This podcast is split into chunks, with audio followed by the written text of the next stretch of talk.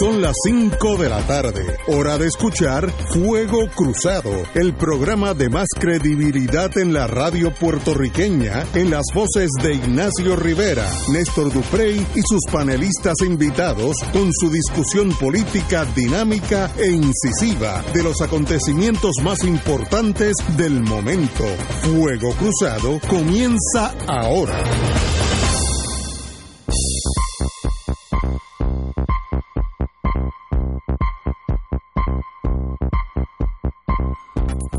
America the Beautiful, From Sea to Shining Sea. Yo estoy siempre Trabajo ahí en lo bonito, yo siempre estoy Sí. pensando en lo bonito, la vida. Y ahora que tenemos la estadidad a ley de 30 meses, Héctor Richard, óigame que estoy hablando en serio. Estoy de- Estoy escuchando. Óigame que estoy- que tú, estamos a día me 30, preocupas 30, eso no es nada, man. No, o tres años. ¿no? Ok, la nueva legislación que ha impulsado nuestra compañera y hermana Jennifer González.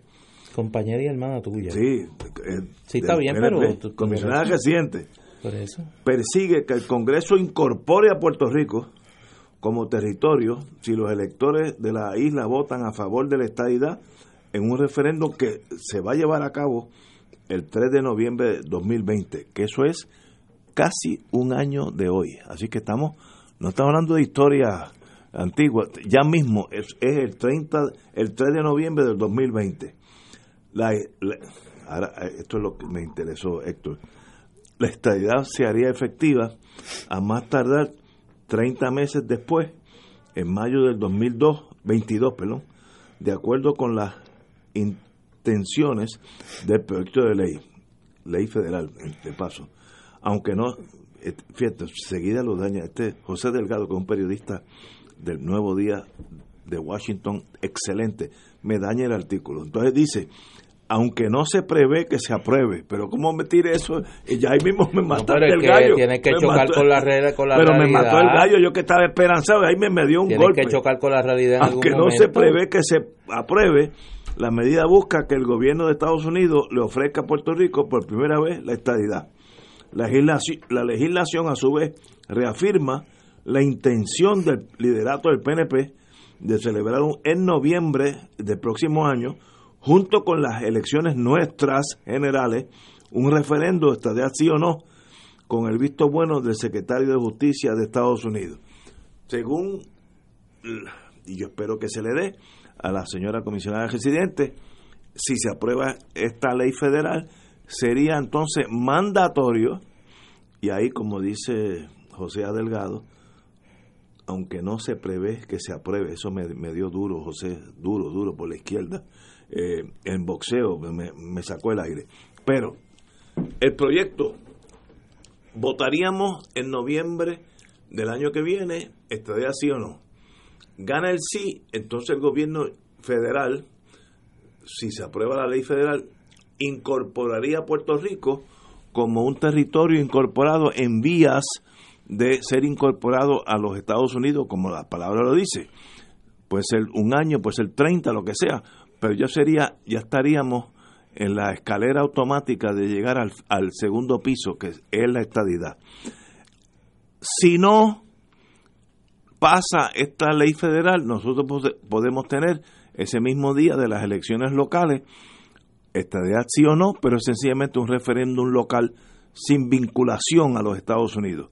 Yo espero que Jennifer González tenga razón, pero también hay que leer lo que dijo José Delgado, aunque no se prevé que se apruebe.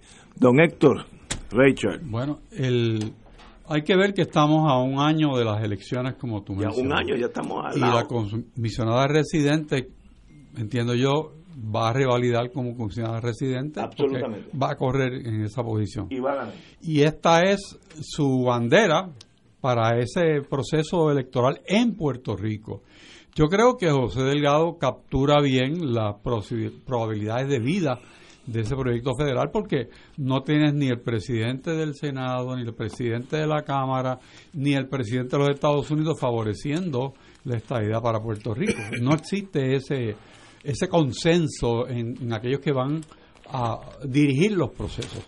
Pero para Puerto Rico es importante saber que la comisionada residente está haciendo su trabajo y que está tratando de lograr una definición hacia la estadidad a través del Congreso, pero reconociendo que no es que es un acto fútil porque tiene efectos en Puerto Rico lo que ella está haciendo, pero reconociendo que como la el fin de ese proyecto pues no se va a lograr en la forma en que está compuesto el Congreso de los Estados Unidos y la presidencia.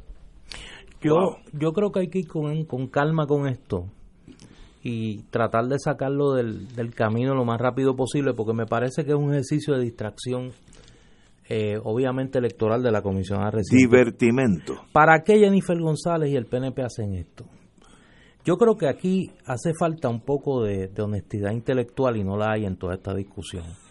Yo creo que nadie, nadie, ni el más entusiasta de los líderes del PNP puede decir, como dirían allá en Washington, with a straight face, que hay un ambiente propicio para la estadidad en los Estados Unidos en este momento. Yo creo que contrario. Por eso yo creo que hay que partir de ahí. De acuerdo, los tres. Eh, es quizá uno de los peores momentos para la el reclamo de estadidad para Puerto Rico en los Estados Unidos, por la presidencia de Trump, por la dinámica en el Congreso, por toda la relación eh, de Estados Unidos y Puerto Rico que está en un momento crítico en términos de la desconfianza del gobierno federal sobre el gobierno de Puerto Rico, con todo lo que ha ocurrido a partir del 2016, Sánchez Valle, promesa y demás. Y obviamente el PNP en Puerto Rico necesita un gancho electoral, el trapo colorado del que hablaba Benifranqui Cerezo, para llevar su gente a la urna a votar. Si uno define este proceso como lo que es, como un anzuelo para llevar a los PNP a votar, la pregunta es, ¿qué hacemos los que queremos de verdad resolver el problema colonial de Puerto Rico, incluyendo buenas y buenos estadistas? Yo creo que en Puerto Rico hay dos tipos de estadistas. Hay una gente que ha convertido la estadidad en un negocio. Sí, la estadidad para una gente es un negocio. Es el kiosco donde tienen su, su friquitín para vivir de la estadidad y que no mueven un dedo de verdad para que la estadidad se, se, se logre, se obtenga por Puerto Rico. Y podemos hacer la lista de la gente que ha vivido de la estadidad, de llevar a gente buena, gente noble que tiene un ideal, que llaman ideal y que creen que eso es lo mejor para el país y que van y votan cada cuatro años por el PNP porque creen que el PNP es el vehículo para obtener la estadidad, mientras una gente vive de ese sustento electoral. Y hay otra gente que cree genuinamente en, ese, en esa opción de estatus para Puerto Rico. Esa gente han abogado desde 1967, que fueron al plebiscito que legisló el Partido Popular, que el mecanismo procesal para adelantar la estadidad es una consulta al pueblo de Puerto Rico. Y ellos han tratado legislación federal, ellos han hecho cinco plebiscitos. Aquí se han celebrado cinco consultas de estatus. Dos de ellas las ganó el Estado Libre Asociado, 1967-1993. Una de ellas la ganó ninguna de las anteriores, 1998. Las otras dos las ganó la estadidad. Y ha adelantado la estadidad un centímetro en el Congreso de los Estados Unidos con esos, con esos triunfos electorales. No, no. Aquí hubo un proyecto, el, el, proyecto de la, congres, de la comisionada residente Jennifer González, que no tuvo un solo cospiciador. A ese nivel está el respaldo de la estadía en el Congreso de los Estados Unidos. Ya es hora de que los estadistas se convenzan de que la puerta de los plebiscitos como avenida para conseguir la estabilidad está cerrada. Está cerrada, hay que intentar otro mecanismo. Muchos en Puerto Rico, gente en el Partido Popular, el Partido Independentista, Victoria Ciudadana, el Colegio de Abogadas y Abogados de Puerto Rico, otras organizaciones de la sociedad civil, creemos en el mecanismo procesal de una asamblea constitucional de estatus en que el pueblo de Puerto Rico con sus votos elija unos delegados y delegadas que representen unas opciones de estatus y que a través de ese mecanismo procesal se negocie con el Ejecutivo y el Legislativo Federal que están dispuestos a ofrecer.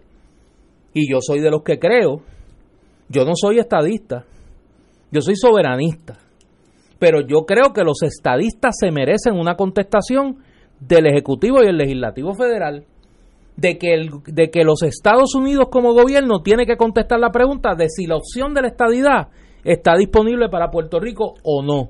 Hay que forzar esa contestación. Yo creo que el mecanismo procesal adecuado para eso es la Asamblea Constitucional de Estado. Los plebiscitos ya han resultado, ya, ya han mostrado su futilidad. ¿Cuántos plebiscitos más vamos a hacer? Y mucho menos el pretender que se va a lograr un plebiscito con el aval del Congreso, un plebiscito vinculante. ¿Por qué? Porque en el proceso de 1989 al 91, en el proceso del proyecto Young, en el proceso del proyecto Pierluisi, el Congreso en general y el Senado norteamericano en particular han dejado claro que jamás aprobarán un proyecto de ley que comprometa al Congreso con la posibilidad de otorgar la estadidad a Puerto Rico. Néstor, pero también hay algo, y tú eres historiador, viéndolo desde el punto de vista de los procesos mediante el cual Puerto Rico vino parte de los Estados Unidos, estuvo claro desde el principio. principio que Puerto Rico no sería parte de los Estados Unidos, sino eh, sería una especie de propiedad. Y por eso, eh, incluyendo el Tribunal Supremo, ha hablado de, un derecho de propiedad. No, y, y si nos vamos a poner históricamente técnicos, no solo cuando se adquiera Puerto Rico en la guerra hispanoamericana y se debate en el Congreso la ley Foraker. En el 1917, cuando se discutió la ciudadanía norte, la extensión de la ciudadanía norteamericana a los puertorriqueños, en 1950, que es un dato que no se discute mucho, cuando se estaba aprobando la ley 600 que autorizaba al, pueblo de Puerto Rico a redactar una constitución. El récord congresional es claro que muchos congresistas dijeron yo voy a votar a favor de esto, pero que no se entienda que esta autorización implica que estamos colocando a Puerto Rico en el camino de la estadidad.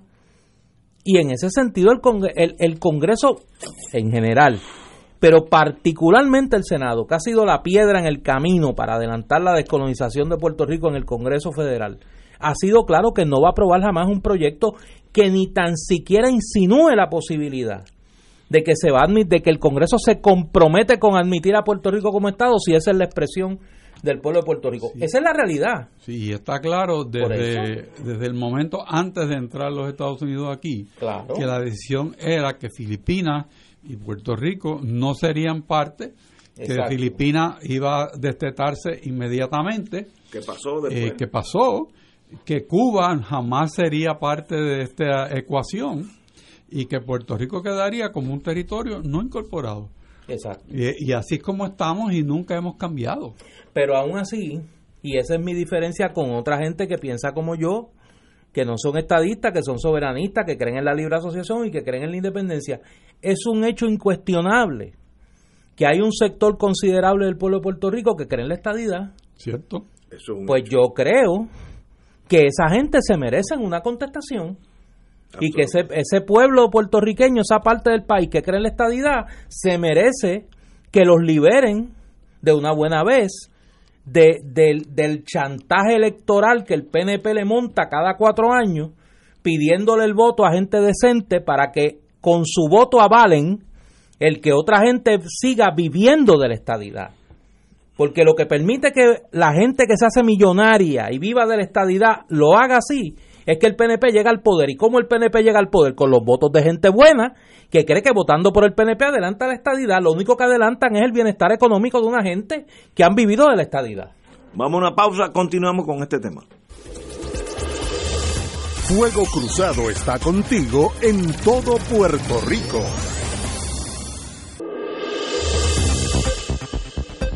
Y ahora continúa Fuego Cruzado.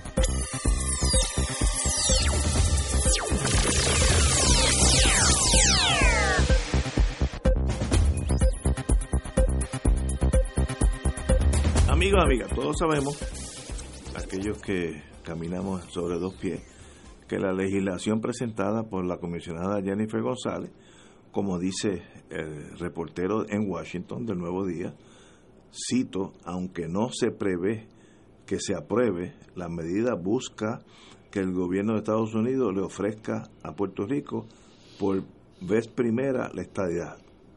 Termino la cita. En otras palabras, Jennifer es inteligente, sabe lo que está haciendo. Ella sabe que ese proyecto de ley no tiene chance, como decíamos allá en Oklahoma, a chance in hell. No tiene una posibilidad de ser triunfante. Ok, pero como nadie es loco, ¿por qué lo hace? Bueno, sí, el PNP necesita para de aquí a 12 meses, no estamos hablando de la próxima generación, de aquí a 12 meses, tener una bandera que aglutine el voto estadista, que en Puerto Rico en este momento, aunque es mayoría, ha sido jamaqueada por el gobierno Rosellito, que, que fue catastrófico, la corrupción que sigue saliendo, de eso vamos a hablar ahorita, etcétera, etcétera. Ahora, si tú levantas el paño colorado, como decía Benny Frankie, pues los estadistas rally around the flag, como dicen en Estados Unidos se conglomeran alrededor de la bandera. Y eso es una movida inteligente de ella, porque ella sabe que eso es lo que nos mueve. Cuando llega el momento de la verdad, queremos estar con o fuera de los Estados Unidos. Ahí los estadistas se ponen en línea y votan en las próximas elecciones. Ese es el plan local. El plan federal, nadie, nadie en Estados Unidos piensa que esto va a ser vinculante. Y yo, tal vez tenga la posibilidad de pensar como norteamericano. Tuve más de 20 años por allá y tal vez se me pegó algo. Si yo fuera el senador de West Virginia, North Dakota, Kentucky, Oklahoma, estoy hablando así, sin hablar de Mississippi, Alabama, no, porque hablando de los buenos. De los moderados. Sí, la gente suave, que saben, como decía Benny Frankie, que pueden escribir de corrido Southern Democrats. yo quiero, yo, República Norteamericana, absolutamente soberana, yo quiero hacer una ley que me ate a mí al resultado de una elección en la isla de Puerto Rico o en Jamaica o en Bulgaria. No, yo, yo, el Senado y la Cámara de Estados Unidos, luego que ustedes voten, yo examina en ese momento qué es lo que me conviene a mí. Por tanto, el que sea vinculante no va a suceder porque no es, no avala los intereses de los Estados Unidos en ese momento. Si, en ese momento le interesa la estadía de Puerto Rico, se la van a conceder. Pero si no le interesa, no va a ser vinculante, porque para eso ellos, ellos se pelearon una guerra de liberación con Inglaterra y son un país libre y sencillamente los países libres hacen lo que le conviene al país libre. Igual haría Francia o, o Alemania o Rusia. Así que estamos jugando a la política chiquita. Yo lo haría también, yo estoy de acuerdo con Jennifer, yo hubiera radicado mismo em, la misma legislación, eh, que allá formen un jeperpero y me digan que sí o no, que tal vez, o pues muy bien, pero aquí tiene un efecto de que, como ella dijo, eh, no necesita, si no, si no, cito por aquí, eh, no necesitamos tenerlo, el visto bueno del gobierno federal, eh, respondió la líder. Eh, en otras palabras, si no lo conceden, lo celebramos aquí entre nosotros criollos, porque tiene el mismo efecto. Es que eso es, eso es como dicen ustedes los abogados. El colorado. No, no, como dicen ustedes los abogados, agotar el remedio. Ella está agotando el remedio congresional. Nadie le puede decir, ah, pero tú en vez de celebrar una consulta en Puerto Rico debiste ir a Washington a buscar un plebiscito con aval congresional. Ella va a decir, no, pero es que yo fui y no lo conseguí, pero eso no va a detener la lucha del pueblo puertorriqueño por su derecho a la igualdad. Ya yo lo escucho. Y por eso tenemos que insistir en un plebiscito local. Lo que pasa es que... Y eso es una jugada sabia localmente. Para la base del PNP. Sí, pero no para resolver el problema. No, no, estipulado para ganar las elecciones. Exacto. Vamos a mirar un, por un segundo resolver el problema. ¿Cuál de las épocas y lideratos del PNP ha perseguido un plan racional de estadidad? Ninguna. Ninguno. Todo el mundo ha planteado por qué le conviene a los puertorriqueños de esta vida. Pero nadie ha pensado por qué le conviene a los norteamericanos. Ah, eh, ¿Qué buen pu- aporta buen- la Unión? Buen punto. Bueno, pero un es estado es que si yo voy, La estadía se tiene que vender allá, no acá. Si yo voy a negociar Estoy de acuerdo. Un cambio de estatus en Puerto Rico, pues obviamente te- tengo que negociar con el que tiene la voz para decidir de una forma o de otra, porque nosotros no la tenemos. Nosotros somos parte de los Estados Unidos, pero nosotros no gobernamos esa relación, a menos que no declaremos la independencia, eso es un derecho natural. Pero una independencia asistida por los Estados Unidos no hay ninguna obligación legal. Puede haber la moral, No, no, pero no legal. legal ninguna. Pero hacer ese examen de cuáles son los puntos de convergencia en la deseabilidad de que esta unión siga es un ejercicio que no se ha hecho. Segundo, se ha modelado el tema económico de la estadía en Puerto Rico muy superficialmente. Tercer punto, habría que ver, como decía Néstor, si ya la ruta de los plebiscitos no ha dado fruto, pues hay que ensayar otra ruta que no sea esa, porque nos seguimos dando de cara a la muralla. Pero volvemos al punto de partida. ¿Por qué no se ha hecho una gestión racional en esta dirección? Me consta que algunas personas sí han tratado de hacerla, pero como instrumento los partidos políticos, los dos partidos estadistas que ha habido en Puerto Rico en los últimos 50 años, pues realmente es porque el plan es mantener el status quo para administrar la colonia. O sea, no es ninguno otro. El Partido Popular tiene el mismo plan. O sea, es el mismo plan, es administrar la colonia.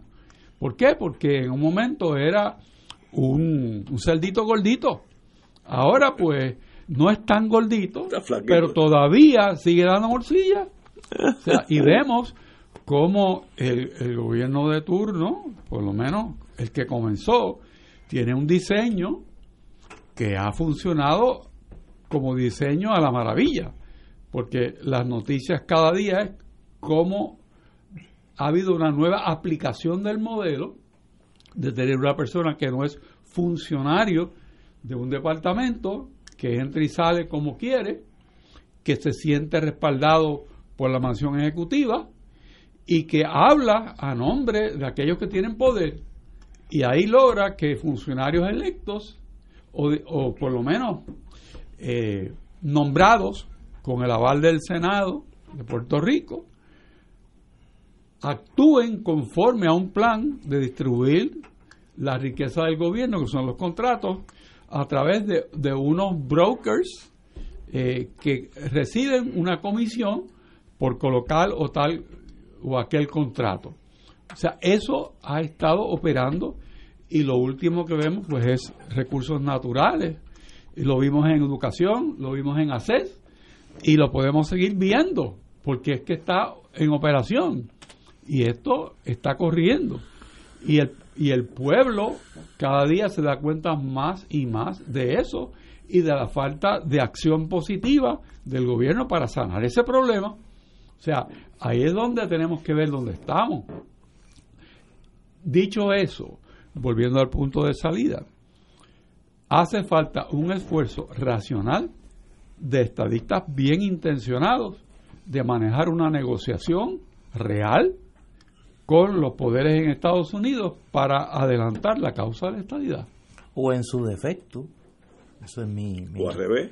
esa es mi, mi nota al calce. O en su defecto, poder hacer el reconocimiento de la realidad de que en este momento no hay condiciones Para ello, para eso. Y hay que saber esperar.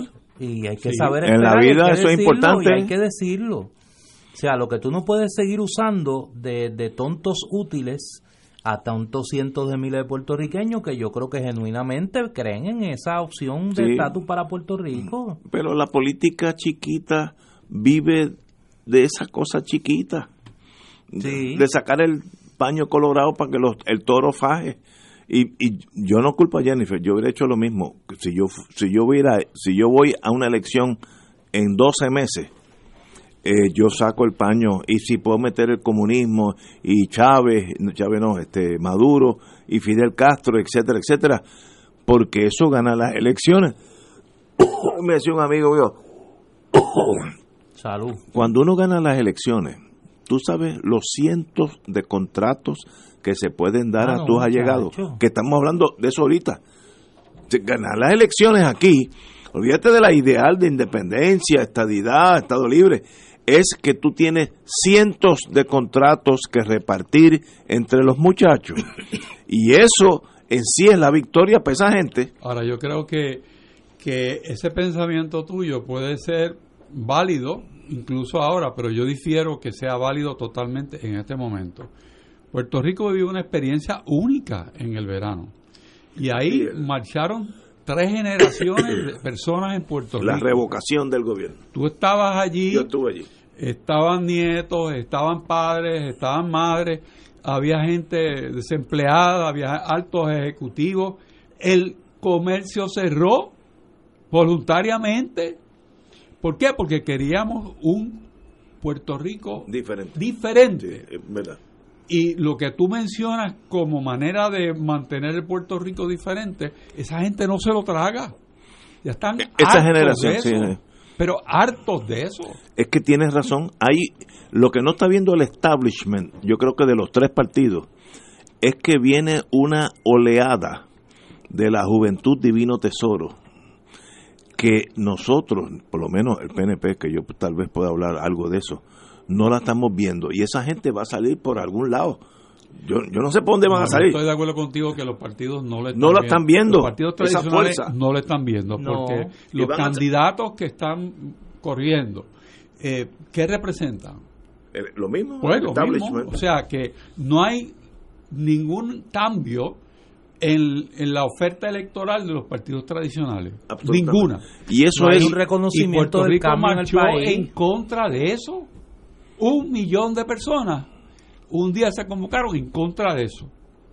y eso es un síntoma importante. Uh, Si Pero no hay registro en la no hay registro, política, no hay no hay registro registro. de eso. Tenemos que ir a una pausa, amigo. Mira. Fuego Cruzado está contigo en todo Puerto Rico.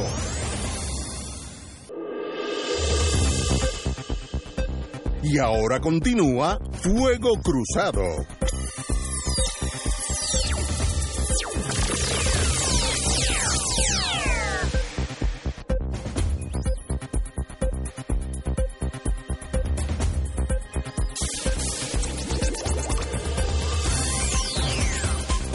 Regresamos, amigos y amigas, a Fuego Cruzado. Estamos hablando aquí de qué hacemos o, qué deben hacer los partidos. Yo no soy de ningún partido, soy estadista, pero no pertenezco a ningún partido. Y aquí hay populares, hay independentistas, lo que sea. Los partidos continúan navegando en el rumbo 380, 380 es hacia Miami, eh, en el mundo de navegación. Y uno dice, alguien de esos, de la estructura de esos tres partidos, y tal vez mañana habrá cuatro, está oyendo qué significó que casi un millón de jóvenes salieran a la calle inundaran a Puerto Rico para sacar un gobierno que lo sacaron por primera vez en la historia de Puerto Rico. Mira la fuerza que tuvieron. Eh, ¿Alguien ha pensado, ¿y qué quiere decir eso? ¿Qué expectativa tiene esa gente? ¿Por, dónde, por, por qué esa protesta? ¿Era por Rosellito o es por otra cosa? ¿O es por un, un agotamiento político de, de- la nación joven? Yo no creo que nadie ha hecho ese estudio, por lo menos que yo sepa. Y ese estudio es importante para el 2020, que es de aquí a 12 meses. Eso estamos a ley de 12 meses. Y no veo cambio. Entonces, el que gane va a tener más de lo mismo. Bueno, el, el estudio, el examen de esa experiencia de verano se ha hecho en las universidades, en círculos de discusión, fuera y dentro de Puerto Rico. Ha habido programas en Nueva York, en Washington, en un sinnúmero de sitios, y yo estuve uno en Madrid sobre el mismo tema. ¿Tú estuviste allá? Sí, sí. Así que eh, quizás los partidos políticos están avestruzados y pues se le ve lo que se le ve al avestruz, porque tiene la cabeza en la arena. Por eso, o sea que, que eso puede ser el resultado de, de esa ceguera voluntaria, pero eso no quiere decir que el pueblo tenga esa Sí. misma visión. Sigue caminando sin ti. Sin ti. Sí, y eh, somos más y no tenemos miedo. Eso fue lo que se dijo. Eso es somos más y no tenemos miedo. O sea, eso hay que internalizarlo. ¿Qué es lo que yo le voy a ofrecer si yo fuera un partido político? Yo creo que no puede ser lo mismo que estaba ese día. No puede ser la administración última popular y la, y la de Rosselló en este turno, porque el, pueblo ha rechazado eso. Quisiera otra cosa. Y hay que ver si la administración de Wanda va a reaccionar a eso también, porque ella se perfila como, creo yo, la candidata que pudiera estar al frente del Partido Nuevo. Eh, ¿Por qué? Porque en los sondeos sale muy bien. Es que de eso yo no sé. En los sondeos sale. Sí, sale muy bien. Muy bien. Sondeos privados, No no, sabía. Sí, no de los partidos, sondeos privados, sale muy bien. Esos son los que valen. Sí, sale muy bien. Y, y entonces, pues, podría ella optar por una candidatura, pero no puede ser eh, la Wanda Vázquez que era secretaria de Justicia. Tiene que ser una Wanda Vázquez diferente. Una- un líder nuevo. Exacto. Y, y tiene que tener su programa. Y obviamente ella con mucha astucia, sabiduría, ha sabido manejarse muy bien. En términos del público está muy bien posicionada. Pero hay que ver que cada día que pasa se esperan resultados. Y, y ella heredó un problema terrible de corrupción. Y cada día sale más y más y más Está saliendo. en, en las noticias de hoy, pues están llenas las radios, están algunos de los periódicos. El periódico Metro tiene un reportaje sobre uno de esos escándalos. Eh, los periódicos principales ayer y antier, todos tienen el- los mismos temas y, y pues, y, y es fácil describir dónde estamos porque hay un método que está corriendo y no se está atajando el nepotismo sigue flagrante. Este, las noticias sobre ese aspecto están ahí. La gente Pero es que nada pues, ha cambiado, ya- nada, nada. ya Hace- se siente que, que siente calor en la cara por los que no lo sienten. O sea, hay una indignación. Y eso, en el momento de las elecciones, puede seguir cualquier cauce. Puede ser retraimiento electoral o puede ser votar por partidos emergentes o votar por candidaturas o no votar. o no votar por eso, abstención. Sí, abstención. O sea que, que puede haber muchas reacciones, pero no se puede tomar ligeramente esa experiencia de verano. Eso, esa es marcha no fue de unos viejitos, no fue de unos jóvenes, no fue de una gente con dinero, no fue con una gente con menos dinero, fue de todo el mundo, todo el mundo, en una marcha con una sola consigna, Ricky, que se vaya, pero somos más y no tenemos miedo. O sea, ese eslogan de noche y de día, junto con las cacerolas, con las actividades en cada pueblo de Puerto Rico, actividades en Nueva York, en Washington, en Miami, en Tampa, con el mismo propósito de la diáspora. Eso no se puede manejar con ligereza. Eso tiene un impacto. Y si están ciegos y sordos, pues lo siento.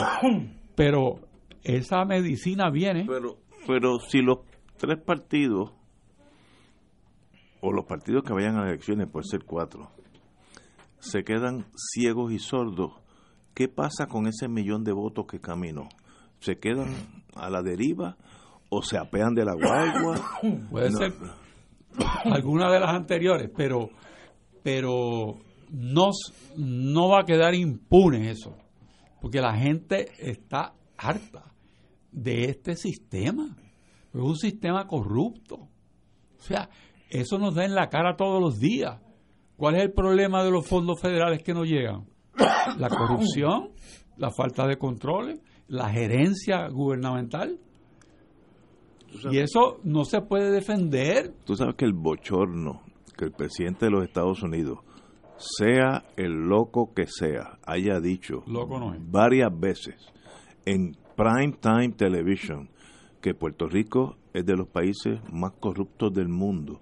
¿Tú sabes el efecto que eso tiene a nivel mundial en torno a Puerto Rico? Que el presidente de Estados Unidos, no es el, no es el de Burundi, diga, Puerto Rico es el país más corrupto del mundo. Fíjate, pero en las inversiones, tú que viviste. Y por eso, eso es fatal, fatal, Eso es fatal para el inversionista. ¿Y qué, ¿Y qué uno hace como, como abogado que recibe preguntas? ¿Tú que estás en eso? ¿Cómo, ¿Cómo uno contesta? No puede mentirle porque los periódicos en Estados Unidos lee todo el mundo y las redes sociales están dando la información. Además, el tuit del presidente de los Estados Unidos es una bofetada. O sea que eso está ahí. Puerto Rico no puede cerrar los ojos y, los oídos a eso. ¿Y cómo salimos de esa picada? Cambiando la manera de hacer las cosas. Claro, y yo creo que se está acercando el momento que hay que sacar de, de los, como decía en mi casa, de los chiforobes, las cacerolas.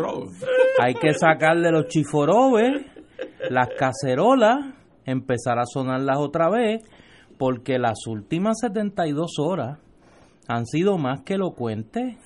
De que aquí no ha cambiado nada. Aquí nosotros hemos discutido en las últimas, déjame no ser injusto, no las últimas 72, las últimas 24 horas. Ayer estábamos hablando del escándalo del superintendente del Capitolio y la secretaria de Recursos Naturales, que se ha resuelto con una declaración jurada de la secretaria de Recursos Naturales diciendo que ella no es objeto de investigación del FBI, pero es que ella no se puede exonerar ella misma. Ella no dice. Eso. Pero, eso no es lo que ha dicho el FBI. Oye, pero nosotros no nos acordamos de Jorge de Castrofón, que fue en una marcha al, FBI a pedirle cuentas al FBI para que el FBI dijera si lo estaba investigando o no. ¿Y qué pasó después? Terminó arrestado y preso. Jorge de Castro. Esa es una. La otra que tenemos, que ayer la dio a conocer Jay y sus rayos X, es el escándalo de la presidenta de la Junta Reglamentadora de Telecomunicaciones, Sandra Torres, que le empujó unas taquillas de una actividad de recolección de fondos ah, del ex gobernador y despidieron a un funcionario de la Junta porque fue al Departamento de Justicia y denunció esta barbaridad. Y entonces la más reciente, la de la secretaria de la gobernación, que prácticamente nos ha, nos ha llamado la atención por nosotros osar cuestionar los contratos de su hijo en el gobierno de Puerto Rico, porque él porque ella dice que su hijo es un fajón, claro que es un fajón, si se ha fajado buscando contratos en el gobierno de Puerto Rico, claro que es un fajón, es fajón y medio, mire lo que ha conseguido. Seis días antes de que Roselló renunciara, le estaban dando contrato al hijo de Suela Boy. Y aquí no pasa nada. ¿Qué ha cambiado? De las razones que llevaron a este pueblo a tirarse a la calle, lo que señala Héctor. ¿Qué ha cambiado del verano del 19 para acá en ese manejo del gobierno de Wanda Vázquez? Nada. Pues por eso, o sea, se está acercando la hora de volver a la calle. De volver a la calle a exigir que no se le falte más el respeto a este pueblo es que eso eso va a pasar espontáneamente. Claro. Un día de esto va a haber otra otra cosa que suceda, como David Sánchez en Vieques, eh, la espontaneidad del verano, y va a haber un millón de personas en la calle. Eso va a pasar sin que nadie lo organice. Porque mientras toda esta barbaridad ocurre, los problemas del país siguen aumentando y nadie los atiende. Y la gobernadora sigue en la misma actitud de Roselló cuando COI, ahora es COI encubierto, de los selfies y de aquí estoy reunida con fulanito y siguen los mismos mandando y siguen los mismos robando y no pasa nada. Señores, tenemos que ir a una pausa, amigos. Esto es Fuego Cruzado por Radio Paz 810 AM. Y ahora continúa Fuego Cruzado. Lo próximo es un segmento pagado. Amigos y amigas, si estás buscando un auto, y despacio, ese soy yo, anota bien este número de teléfono, 787-945-7803. 945-7803. Esta es la línea directa de Mega Liquidación Toyota, de Toyota de Bayamón en la 167. Están liquidando todo el inventario 2019 para hacer espacio para los muchachos que llegan ahora del 2020.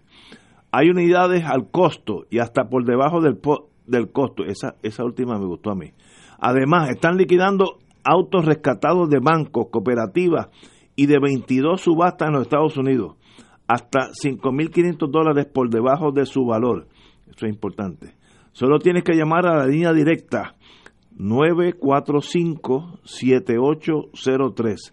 945-7803 para que recibas gratis mil dólares de bono para que le apliques al pronto. Tanque lleno de gasolina, garantía de 10 años o 220 mil millas. ¡Wow! Y 10 años de asistencia en la carretera. Mega liquidación Toyota 787 945 7803 787 945-7803. Y esto lo voy a decir yo fuera del anuncio. yo tengo un mecánico que lo quiero mucho, hace muchos años, Santana, allá en Puerta Tierra. Puerta Tierra. Que me ha dicho, el mejor carro en torno a reparaciones es el Toyota, el que menos necesita mantenimiento. Palabras no mías, yo no sé, yo sé prender la llave y salir caminando en el carro, pero el compañero Santana sí es mecánico y dice, ese es el mejor carro. Así que llamen a estos muchachos porque lo están esperando. 945-7803. Continuamos con Fuego Cruzado. Mira, en la lista de eventos de los últimos días se me quedaron, se me quedó uno que es muy importante y que me parece que apunta igual que los demás a, a que no, de tanto cambiar, no hemos cambiado nada y es el tema de los contratos de las dos hijas de la gobernadora de Puerto Rico, Wanda Vázquez. Una en el Departamento de Familia y otra en el Departamento de Corrección y Rehabilitación. Y yo tengo que discrepar de una interpretación que hacen ustedes de ubicación, tanto Héctor como tú, de Wanda Vázquez. Wanda Vázquez no hereda el gobierno de Ricardo Rosselló. Wanda Vázquez era parte de ese gobierno. Wanda Vázquez era secretaria de Justicia, y, entra como gobernadora. Wanda Vázquez conocía mucho de lo que hoy estamos discutiendo, incluyendo los contratos de sus hijas. Los debía conocer porque el otro es partir de la premisa que no tiene comunicación con sus hijas. y ella dijo, recordemos, en la vista preliminar que ella enfrentó, en las acusaciones que se le hicieron referidas por el panel del fiscal especial independiente, que su mayor preocupación era el bienestar de sus hijas. Pues yo tengo que partir de la premisa que ella conocía que sus hijas tenían contratos en el gobierno de Puerto Rico. Lo menos que pudo haber hecho una vez vino a la gobernación fue decirle a sus hijas que renunciaran a esos contratos. Y menos aún que se permitiese por la secretaria de la gobernación y o por ella o el secretario de la gobernación anterior que tuviesen contratos con el gobierno de Puerto Rico. Mire, y aquí hay un elemento, porque yo he estado escuchando un, un estribillo de defensa de todo esto, que es que uno no se debe meter con la familia. Mire, yo creo que una cosa es un ataque infundado a la familia y otra cosa es denunciar que una persona ha explotado su condición de familiar de un funcionario público para obtener beneficio. Hoy está circulando en las redes con evidencia que el hijo de Zoela Boy, su desempeño anterior era vendedor de pincho en la fiesta de la calle San Sebastián. Y entonces, ¿de dónde adquirió la pericia para de la noche a la mañana? Ganar 170 y pico de mil dólares en contratos con el gobierno de Puerto Rico. Igual las hijas de la gobernadora. Una hija de la gobernadora no estaba ni revalidada como abogada. Y ya estaba ganándose más de 200 mil dólares en el gobierno en contrato. ¿Eso es atacar a la familia? No, eso es denunciar precisamente que se utiliza la condición familiar para recibir beneficios del gobierno. Y eso se llama nepotismo. Eso se llama nepotismo. Y eso es lo que se está denunciando. Y a mí me parece que en ese sentido, el silencio, las pocas excusas, el encubrimiento de la gobernadora, de la secretaria de la gobernación, del liderato del PNP, apunta a que nada ha cambiado. Y entonces Héctor tiene razón, no hay registro de la clase política de lo que pasó aquí en el verano del 19. No hay registro. No hay registro alguno. Pues ¿qué le queda a la gente? Tirarse a la calle otra vez. No hay otra opción. Y no dejar eso en la calle y canalizarlo políticamente. Bueno, señores, vamos a continuar.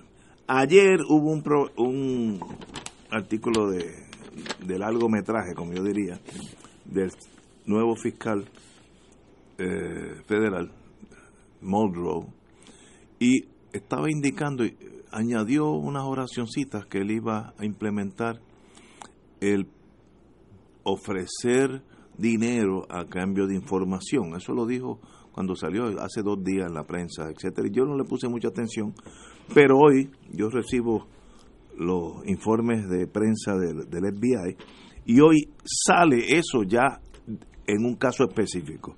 Y dice, voy a traducir en inglés, el jefe del FBI en Puerto Rico, Douglas Leff, anunció que el FBI está ofreciendo eh, una hasta hasta 10 mil dólares por información resultando en, en el arresto y convicción de los individuos responsables de haberle tirado eh, Molotov cocktail, destructive devices, Molotov cocktail, a la policía eh, de Puerto Rico. Esto fue julio 17 de este año, a eso de las once y media, allá en el, viejo San Juan, pues se tiraron estos artefactos explosivos. Y esto es un, nu- un nuevo indicio porque veo, vía lo que dijo hace dos días Muldrow y ahora el FBI, ahora vamos a ofrecer dinero a cambio de información, que había estado silente eso por unos 10, 15 años. Ayer lo dijo el fiscal, o anteayer, y hoy sale, aquí hay 10 mil dólares, el que, y, eh, que diga quiénes fueron los que prepararon esos, esas bombas de gasolina eh, en, en lo, en lo que fue la, el encontronazo con la fortaleza en este verano, julio 17, a eso de las once y media. Y el FBI, pues, somete fotografías, obviamente tomadas o de un de esas cosas nuevas electrónicas o de, o, o- o de algún edificio, porque es de arriba para abajo. Pero ahí están, una nueva época donde hay dinero para aquellos que cooperen con el FBI. Es bueno o es malo, no estoy diciendo una cosa a la otra. It is what it is. Señor secretario. Bueno, eso no es nuevo y no creo yo que haya cesado de usarse en cualquier jurisdicción, eh, porque es una manera de obtener información y le hace con cuidado que, que ayude a el arresto y convicción. O sea, Sí, eh, no es tan fácil. Y, y la utilización de, de ese tipo de, de dinero, que son fondos que los organismos investigativos tienen a su disposición, eh, y es una práctica legítima de hacerlo. Así que yo creo Sí, que eso no- eso no- para casos difíciles, pues ese es un, un incentivo para que fluya información. pero eso había ¿Y es estado eso eso había estado silente como bueno, 10 o pero 15 no, años No quiere decir que no sea que, que no se utilizado. sabía. Pero ahora- sí, pero ahora está en Lo que blanco y pasa negro. es que hay una estrategia, entiendo yo, del gobierno federal de enseñar eh, sus uñas y sus dientes, filtrar toda la información que ha salido en los periódicos a los dos periódicos a la misma vez y además decir, mira, yo, yo voy para adelante y voy con todos los hierros y sin miseria. O sea, yo creo que ese es el Sí, mensaje hay un cambio. que se está llevando. Sí. Ya no más este, te voy a dar pon para la cárcel, no, no. Es que yo tengo un bate de aluminio y te lo voy a espetar en los dientes. No, eso mismo Está es. cambiando el ambiente. Completamente. Uh, Así que, cuidado. Ignacio, asegúrate de que tú duermes bien. no, yo, yo, chacho, Descansa, yo creo que tú debes descansar Sí. en estos días, porque yo creo que tú vas a tener mucho trabajo. yo tengo dejo, Mucho, mucho Sí. trabajo. dejo el celular prendido. Mucho Sí. trabajo. Sí. Lo cargas de día Sí, y lo sí, dejas prendido de prendido, por si acaso. Y, y no apague el ringer. No, no, No, no, no, antes no, lo apagaba, no. silencioso. Eh, no, Que no, tú no sabes. Uno no sabe. Tenemos que ir a una pausa. Son las 18 horas. Vamos a una pausa. Fuego Cruzado está contigo en todo Puerto Rico.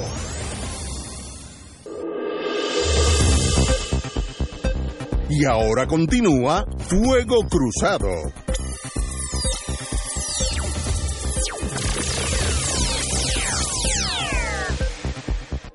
Amigos y amigas, regresamos a Fuego Cruzado. Eh, en estos días, si notan que, el, que el programa se sale de control, es que el compañero, el Provost Marshall, que está cargado de la seguridad del outfit, como yo diría, está ahora mismo volando hacia Turquía. Ese hombre anda por Turquía. Va a estar, yo no- si hay problemas allá, ya sabemos quién lo creó. Yo me imagino que va a haber Va- al Dogan va- y sí, eso, Bueno, en el camino. quizás él va a dialogar a nombre de Trump. Exacto. A ver si arregla algo, porque la cosa no puede, Puede estar ir de peor. emisario allí, no sabemos. Bueno, por ahí estamos. Ahorita estábamos hablando de la crítica los innuendos de corrupción y en el vocero hoy sale, ¿O las denuncias? alegan que Fortaleza sabía de líos en, en- en el Departamento de Recursos Naturales, de eso hablamos ayer, pero vuelve el tema de que se informó a la Fortaleza, empezando por el presidente de la Cámara, que no es Chencho, de que había problemas en recursos naturales. Y mi pregunta es varias cosas. ¿Por qué el Ejecutivo, que era Rosselló, no hizo nada? Ahí hay una cosa. Segundo, si el Ejecutivo no hizo nada, ¿por qué la Cámara no celebró vista? Eh, Tienen el poder de llevar a cabo una investigación, decir, yo quiero que todo el mundo de recursos naturales venga aquí y me diga lo que está pasando. Si no hubiera salido en la prensa, ¿alguien sabría lo que está o no está pasando en recursos naturales? Esta señora obviamente está bajo fuego, eh, por aquí está el nombre de ella, pero no, no, no lo tengo aquí a la mano, pero obviamente está bajo acecho y no hay duda que el FBI está investigando los contratos de recursos naturales.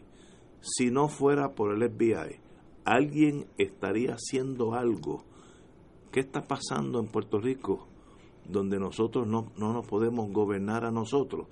Esa es una pregunta. Compañero, esto tiene que ver contigo.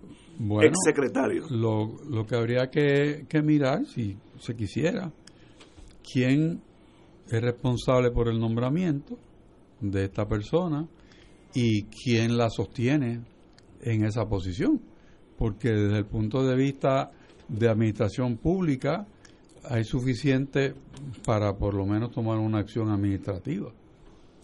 Porque eh, la información está sobre la mesa, no es, no es que se la inventan en un programa de radio o, una entrevista a una persona que no esté en, en su sano juicio, sino allá afuera hay información que viene de la Cámara, que viene de sectores que no son gubernamentales, están las filtraciones del gobierno federal a los medios, este, invitando a dar dinero porque alguien sople. O sea, estamos, estamos ante un cuadro que no pinta bien para la secretaria. Lo, lo que pregunta uno es cuánto más tiempo va a estar ahí. Porque mientras Esa más la- tiempo eh, es esté en la posición, se empeora su posibilidad de salir de ahí.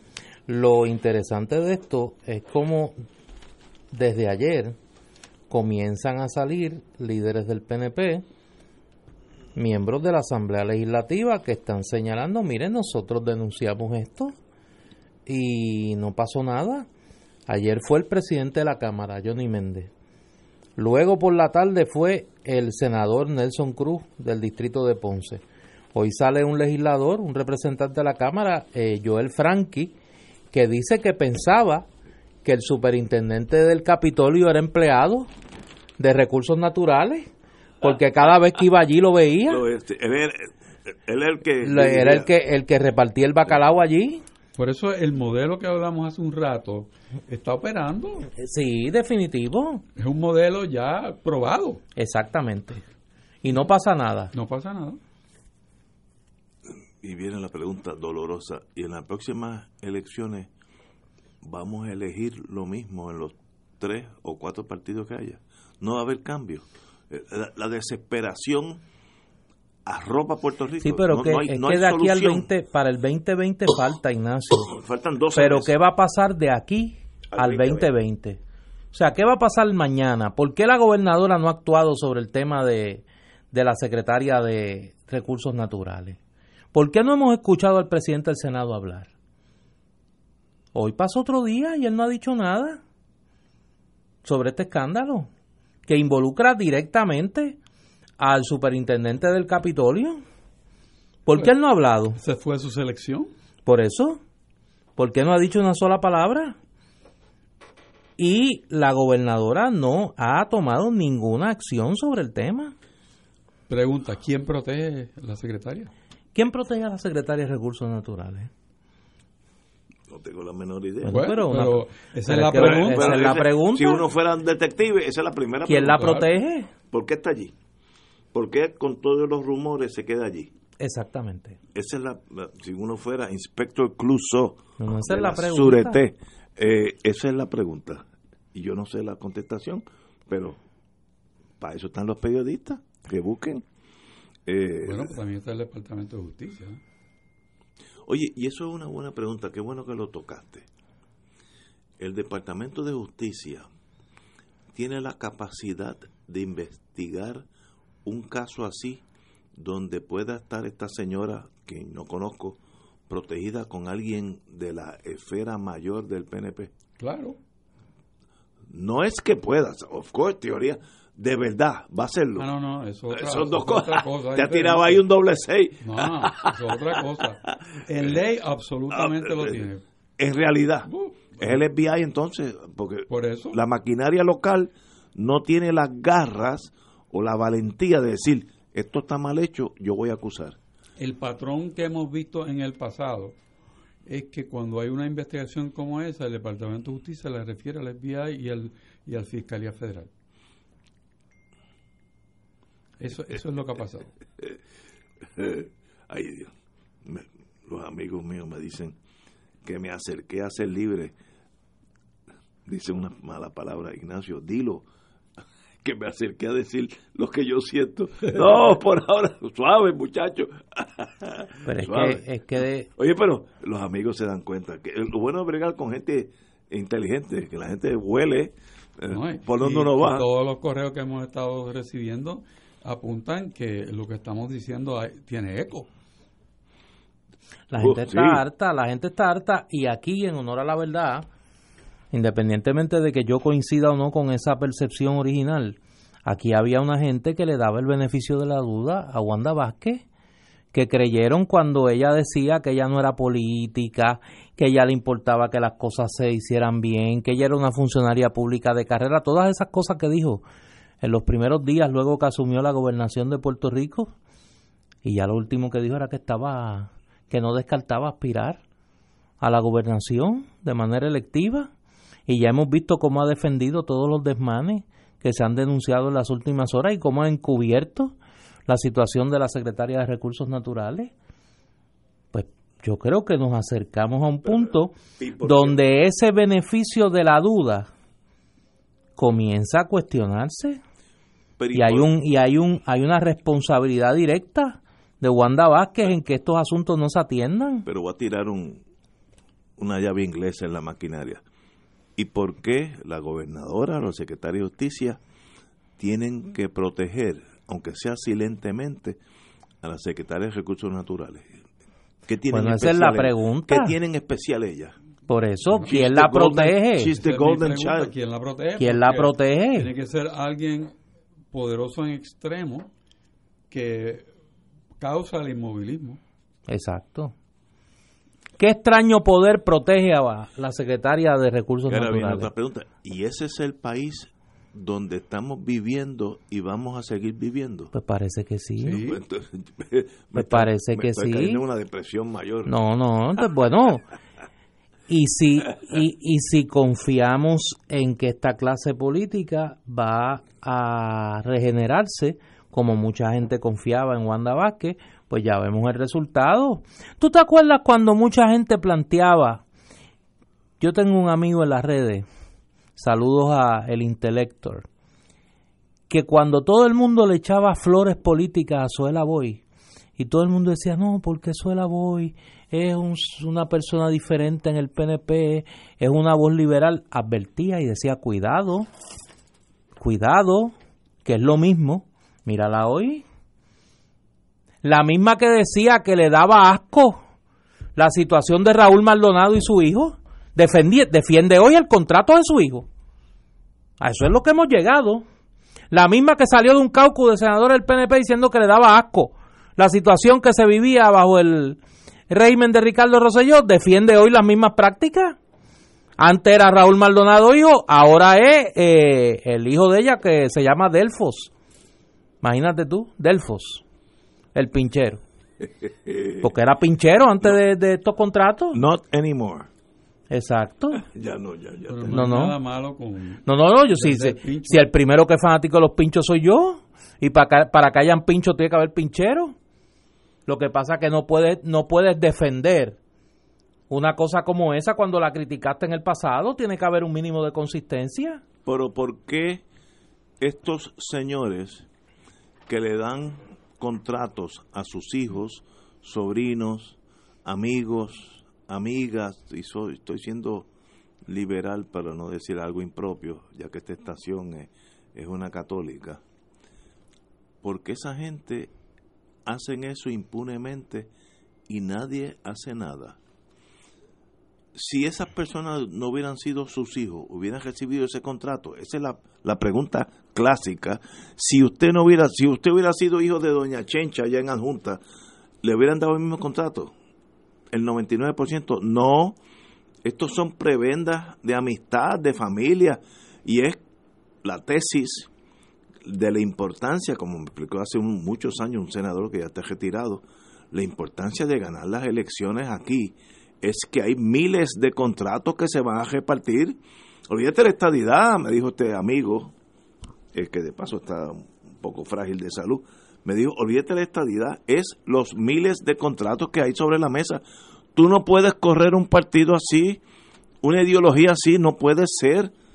La, la estadidad no depende que yo le dé un contrato a mi hijo o a mi hija. Eso no, no, no. Pues le hago un daño a ese movimiento. Y en los tres partidos, los dos partidos, yo no conozco el PIB, ni, ni, ni un caso, pero los otros dos partidos están manchados por, por la misma sangre eh, mala, como dicen en el la campo. no, no, cultura- pero- la pero déjame decir una que cosa. se está dando en el- los partidos. Tú, seña- tú haces un señalamiento, yo creo que hay que ser justo históricamente. Yo no soy pipiolo.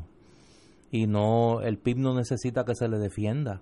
Pero en honor a la no verdad tengo que decir que en la trayectoria del Partido Independentista No, yo no. yo- no ha habido un solo señalamiento de eso, corrupción. por eso lo saqué de y el la Partido lista. Independentista puertorriqueño ha administrado fondos públicos Es en la Asamblea Legislativa y en la. Comisión Estatal de Elecciones y no ha habido un solo eso- señalamiento de corrupción. Al contrario, al contrario. Por eso lo saqué de la lista. Iba a decir tres, no, son dos partidos, más nada. Por eso. Son las 6 y 16. We have to dance with the devil. Ya mismo regresamos, amigos. Fuego Cruzado está contigo en todo Puerto Rico.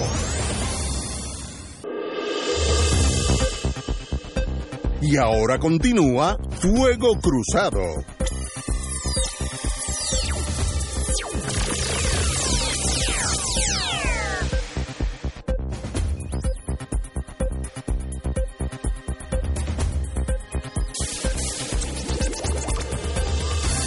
Regresamos, Boys and Girls de Fuego Cruzado. Oye, queremos agradecerle al amigo doctor José Luis Colón que nos hizo llegar hoy, aunque ya había estado aquí en el programa, nos hizo llegar hoy su libro eh, Caribe China, Ventana a la Modernidad, la fábrica del oso en Puerto Rico, 1947 a 1977. Y queremos aprovechar para anunciar que este libro se presenta esta noche a las 7 de la noche en el Museo Felisa Rincón en el viejo San Juan y que el próximo sábado a las 3 de la tarde se presenta en la librería El Candil en Ponce, un libro extraordinario, tuvo una presentación eh, en el Instituto de Cultura eh, que estuvo llena a capacidad y es un gran trabajo del querido amigo y colega José Luis Colón, Caribe China, Ventana a la Modernidad, la fábrica del oso en Puerto Rico, 1947-1977, se presenta hoy a las 7 en el Museo Casa Felisa Rincón de Gautier, en el Viejo San Juan, y el sábado a las 3 de la tarde en Ponce, en Librería El Candil. El libro es de una calidad exquisita. Libro muy fino, muy bien y hecho. hay la vajilla que uno ni se Sí, ni pensaría que están yo que tengo una, unas canitas recuerdo algunas de esas entre ellas una de la Marina de Guerra que tengo uno de esos platos está en mi casa que no sabía que, que era un collector's item así que pero el libro hay que verlo hechos en ¿Usted tiene Puerto un, Rico un- un plato de qué? Sí, de la Marina. de la Marina de Oiga, la verdad que usted... sí Usted es consistente. Sí, usted es consistente. con Usted el es anclita, con consistente. el anclita, sí. bien bonito. Y usted lo ve y llora y todo. No, se me, se me emociono, me emociono. Este, pero vamos a, vamos a hablar de algo que es importante. De un tema que nos une. Sí, tenemos La aquí protección a los animales. a Muy bien. eh, mi querido hermano menor, porque ya, oye, todas las personas... Más te vale, más te Pero vale. eh, lo malo de... Yo ya llego un- una, una edad que voy a corte, la juez más joven, el alguacil es más joven, el jurado es más joven, el cliente es más joven. Y digo, tú- más viejo. no, no, yo, algo está pasando alrededor mío porque me estoy como alejando del, del bulto. Tenemos con nosotros mi querido hermano menor, Jorge Mercado, presidente de Vi- Movimiento Social Pro Bienestar Animal. Bienvenido, Jorge, mi querido am- amigo. Eh, buenas noches, Ignacio, y gracias por la invitación. Es un honor estar aquí contigo compartiendo. Y tenemos con nosotros la compañera Maritza Rodríguez, directora del Humane Society of Puerto Rico.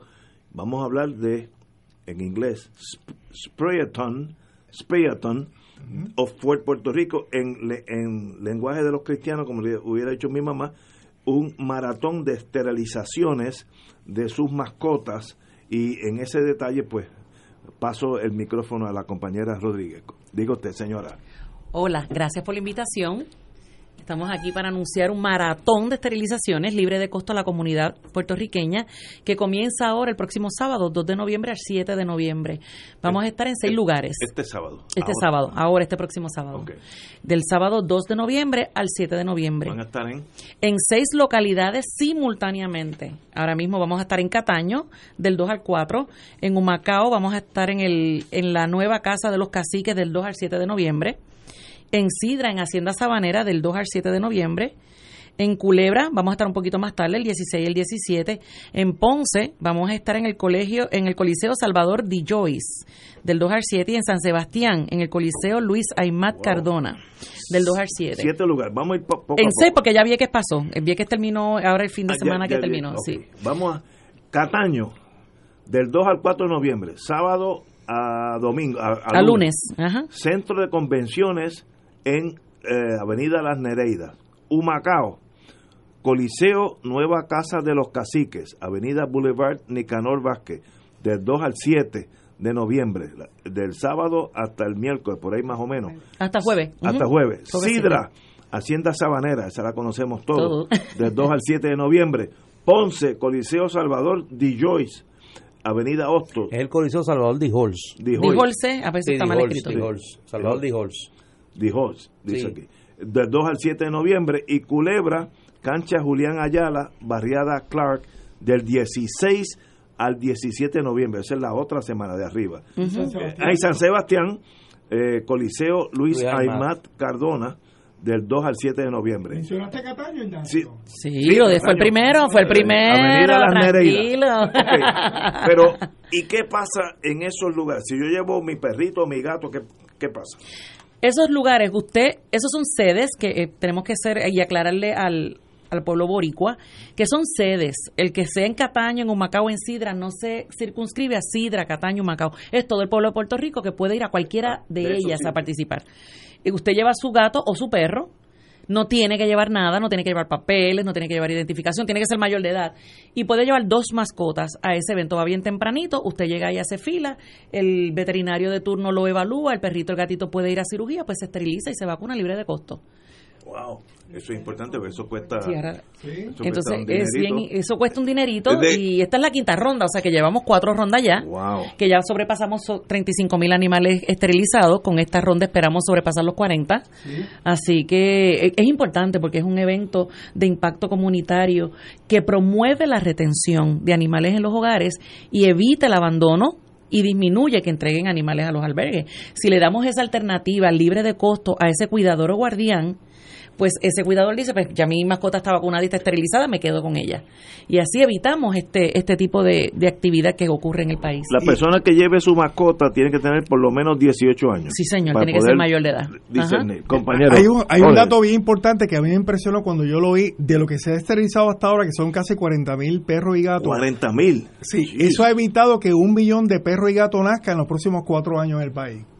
Ustedes Wow, no lo van a creer. wow. Un millón Si no de perros y no gatos.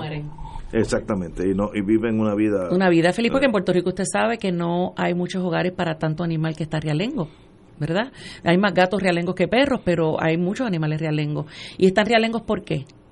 Bueno, porque parió mamá y son mamás de, de esos que permiten, como dice ese, cuando vamos a las comunidades, esos, esos perros son comunitarios y los van los van a recoger. No, no, no, no, no los recoja, que ese perro es de Tito. Ese perro es de Tito y no lo toque, que él va y viene.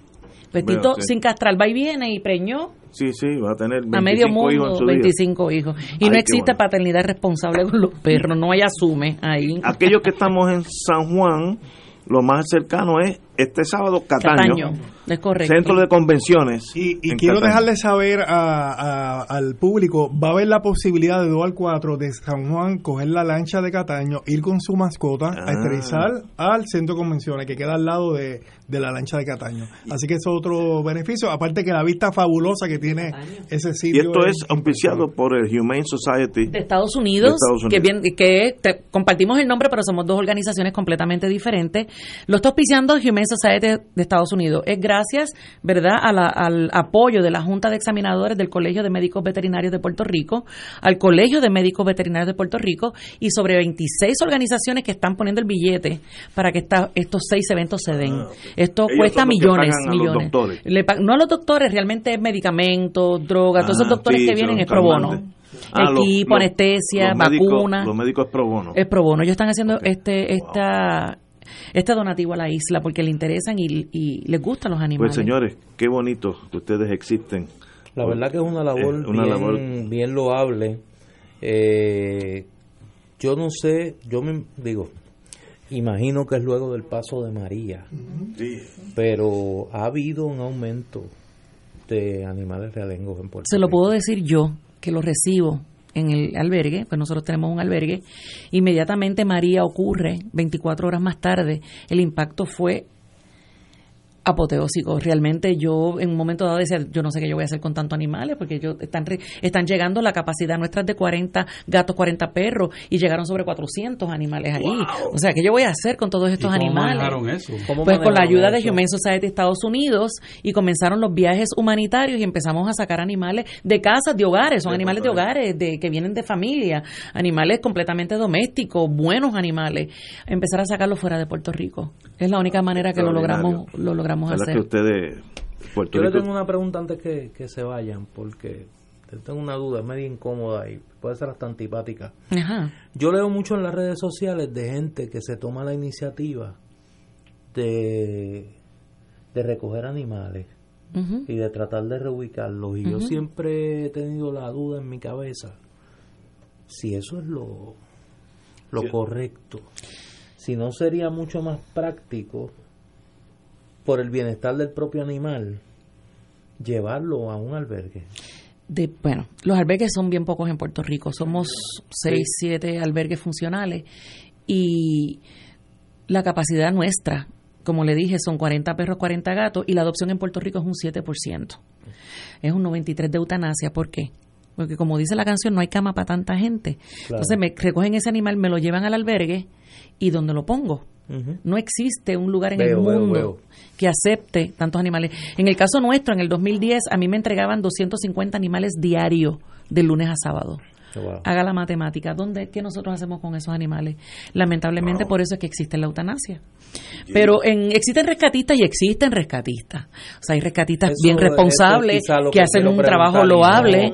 no me expreso hacen- correctamente. Sí, hay rescatistas que hacen un trabajo loable, es un trabajo voluntario, muchas veces lo hacen de su propio bolsillo, la gran mayoría de las veces, y ese animal sí tiene un final feliz. Pero hay rescatistas pues que no cumplen con, con, con el proceso Una- correcto, una ¿verdad? pregunta. Usted menciona perritos y gatitos. Correcto. Incluye la femenina también. Sí, perro y perra, gatas y gatos. Sí. Y ahora vienen los cerditos. Y ahora vienen los cerditos. Ah. Sí. Caballos. Caballos en Vieques, que hay muchos caballos en Vieques. sí, sí, Aquí lo sí. importante es que la gente llegue, que recuerden que esto es una vez en la vida de ese animal. Y si usted hace una fila y usted está desde las 12 de la medianoche en estas, estas este, moles, en los centros comerciales en el Viernes Negro, usted puede ir tempranito a este evento que tiene una repercusión positiva en la vida y en la salud de ese animal y también de la sociedad y de la familia. Yo, yo Así que he que, esterilizado eh, en, mi, en mi vida dos o tres perros y dos o tres gatos, yo diría que ese servicio vale sobre 200, 300 dólares si usted fuera a contratarlo privadamente. Así que esto es un gran servicio a la persona que llega allí y es gratis. ¿Sabe? Eso vale 200, 300, porque yo lo he pagado, no, no es que me lo han dicho, yo lo he pagado. Yo- Y hay personas que tienen dos mascotas, no tienen una. y ahí han llegado personas que tienen cuatro mascotas. O sea, Wow. multiplique eso por cuatro. Así que es importante que vayan, que los perritos vayan con su collar y su leash.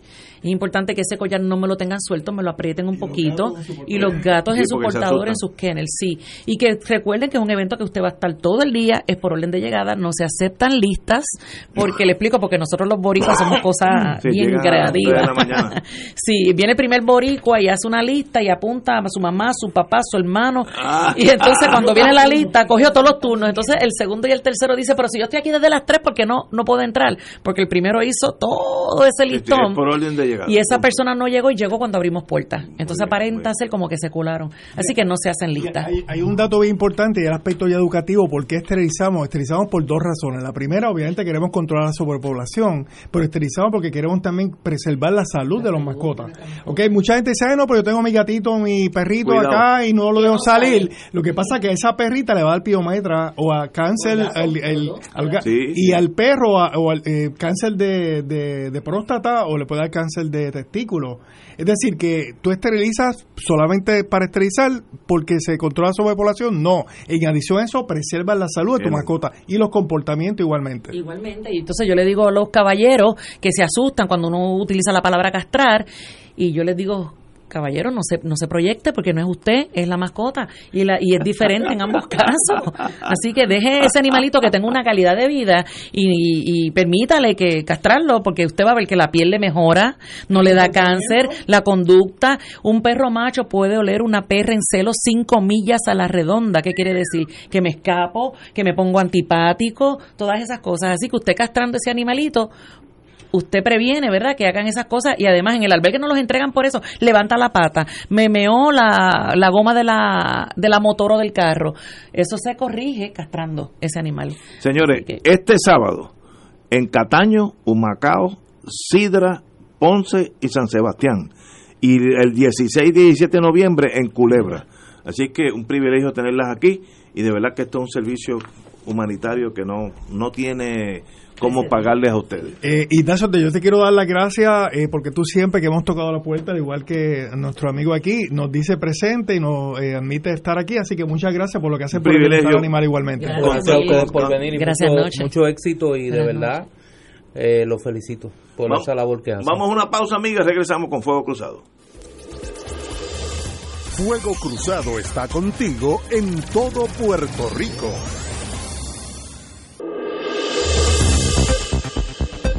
Y ahora continúa Fuego Cruzado. Regresamos, amigas y amigas. La señora gobernadora dice que los puertorriqueños no pueden sufrir retraso en la reconstrucción del país por las dudas de Casablanca. Buen pensamiento. El secretario de Vivienda, Fernando Gil Enseñat, afirmó que cooperarán con cualquier pesquisa de las agencias de ley y orden federales, como las que aludió el lunes el nuevo jefe de fiscalía, Steven Muldrow, en torno a los fondos de desarrollo comunitario tras, desastres. Eh, en una entrevista, eh, Muldrow indicó que un equipo de fiscales se encarga de investigar el flujo de fondos de reconstrucción en que se canalizan a través del de la Vivienda. La señora gobernadora, para mí correctamente, dice que no va a haber la más mínima fricción entre la pesquisa federal y el departamento y el gobierno de Puerto Rico. Recordemos que en anterior, con el gobierno anterior de Rosselló, había una pugna, casi una guerra no anunciada, o tal vez hasta anunciada entre el gobierno federal y el gobierno local en torno a no cooperar, que yo mando, que tú nos mandes esas cosas de chiquillos que nos atrasó mucho la recuperación. Esta señora gobernadora, yo creo que correctamente dice, la cooperación será absoluta con vivienda. Muy bien hecho por ella. Compañero. Yo creo que la gobernadora ha sido consistente en las expresiones sobre ese tema. Lo que yo no he visto son las acciones sobre el tema. O sea, eh, ella está planteando que va a cooperar con las pesquisas federales en una serie de investigaciones donde yo creo que no tiene otro remedio que no sea cooperar. O sea, eh, tú tienes un dicho que citas mucho aquí, que es la doctrina española de donde manda capitán no manda marinero. Lo que puedes hacer es ¿sabes? causarte tú más daño. Por eso, por eso. Porque el que manda es el que está en Washington. Pero sería interesante que algún día supiéramos qué fruto dio el viaje de la gobernadora a Washington, por ejemplo. Ella hizo un viaje con mucha pompa a la capital federal, llegó aquí, hizo una serie de anuncios, pero uno no ha visto un resultado concreto. Lo último que se supo era que la Junta de Control Fiscal estimaba que de la ayuda que iba a llegar finalmente a Puerto Rico era la mitad. O sea, no hemos sabido nada más de eso. Compañero. En, en torno a este tema, es bueno aclarar que son dos cosas diferentes. Sí. El flujo de fondos y las investigaciones. El flujo de fondos, entiendo yo que el, licenciado Gil Enseñar hace ya bastantes meses diseñó una manera de pesos y contrapesos para asegurarle al gobierno federal que el dinero iba a llegar al proyecto para el cual está designado. Las investigaciones están corriendo quizás en forma paralela, pero ahí entramos en el sabor local también de esas investigaciones, porque hay suficiente información afuera de problemas como, por ejemplo, Tu Hogar Renace, que es un primer programa que se corrió en que hay mucha, mucha, mucha duda en cuanto a si el número de contratistas que estaban trabajando y los precios que se estaban dando, todo era correcto. Así que puede que haya para, para un producto un precio y en una casa y el mismo producto para otra casa un precio distinto. Y obviamente el gobierno federal va a querer saber qué justifica el cambio de precio para un mismo ítem. Y con razón. Sí. Eh, y, y, lo que había antes, porque me consta, porque conozco un amigo que está en ese mundo, que la relación entre el gobierno federal y el gobierno de Rosselló por lo post María era de antagónica, era enemigo, cosa que es una locura, porque como dice los españoles, el capitán es el que está a cargo del barco y usted, si está en ese barco, obede Pero fíjate, obedece al capitán. ¿por qué es el antagonismo? Es porque de pronto se ve que no va a operar el esquema. Ah, bueno, el, la tumbología interfiere con, con, esta claridad. Yo no tengo nada que esconder. Miren, el dinero, si yo estuviera a cargo de, de vivienda, dinero que entra a esta agencia va a estar en la internet y lo puede ver el mundo entero esta misma noche. ¿Y dónde se gastó? Si compramos 18 ladrillos o 14 puertas, ahí está. ¿Y, cuál es el problema? ¿Cuál es el secreto de esto? no, no entiendo, a menos que haya intereses que quieran esconder las cosas. Que una puerta que vale 180 pesos de las mejores no puede costar 2 mil dólares. Y ahí donde está la tumbología en Puerto Rico, entronizada hace muchos, muchos años desgraciadamente. Así que el cooperar con la pesquisa federal, felicito a la señora gobernadora que así lo cumpla al pie de la letra. bueno, quiero recomendar la lectura de una de una columna que publica hoy en el periódico El Nuevo Día, cosa que me estuvo rara también porque normalmente normalmente es una columna que se publica los sábados y que el nuevo día la adelanta para hoy del querido amigo escritor eh, Eduardo Lalo.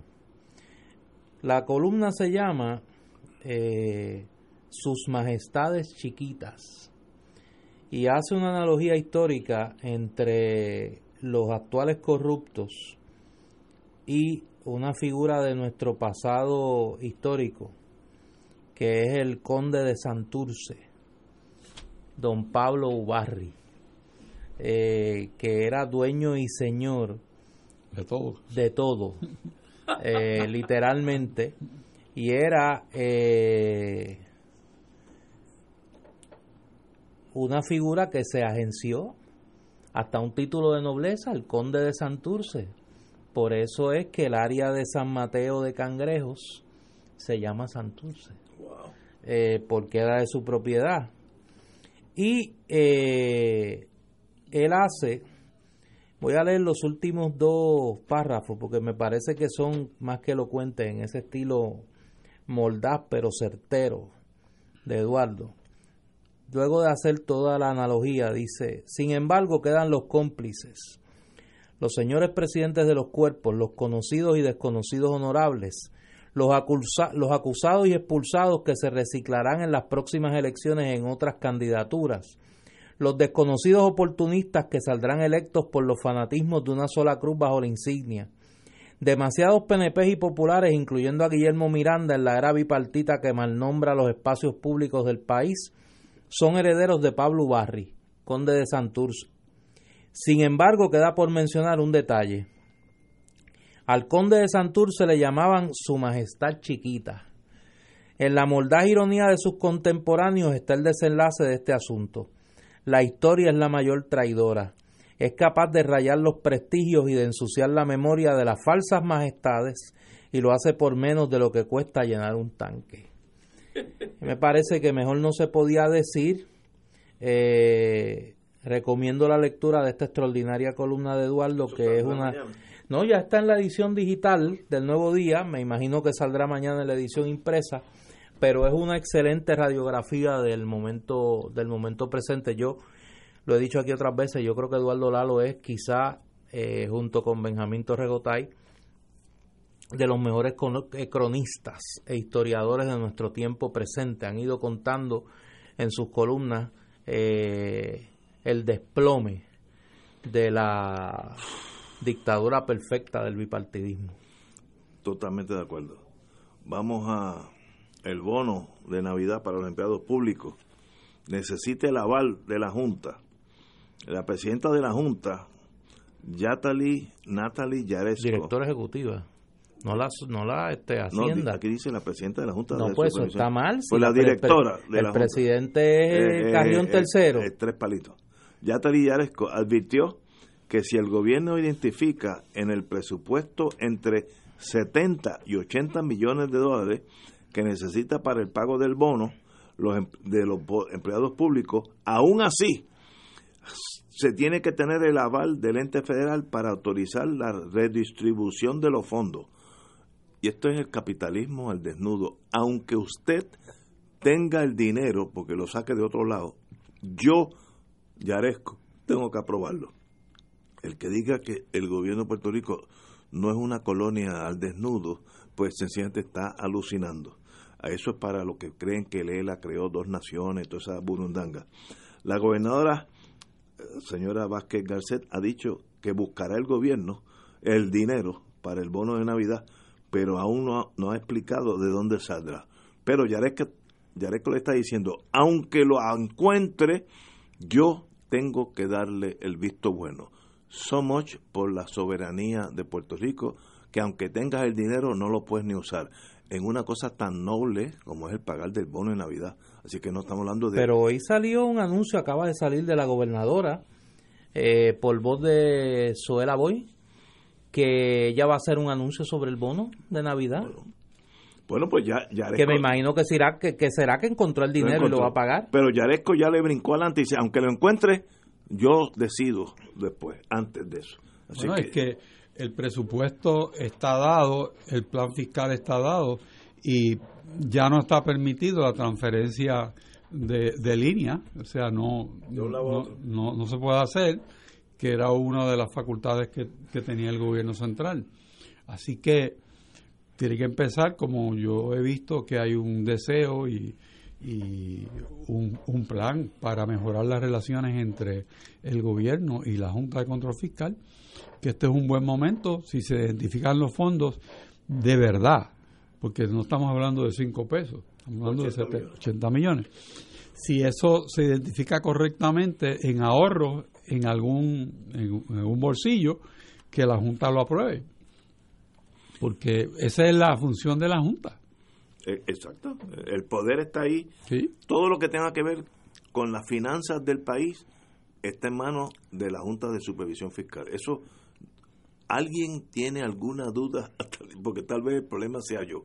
Tenemos que ir a una pausa, amigos, y regresamos con Crossfire. Fuego Cruzado está contigo en todo Puerto Rico.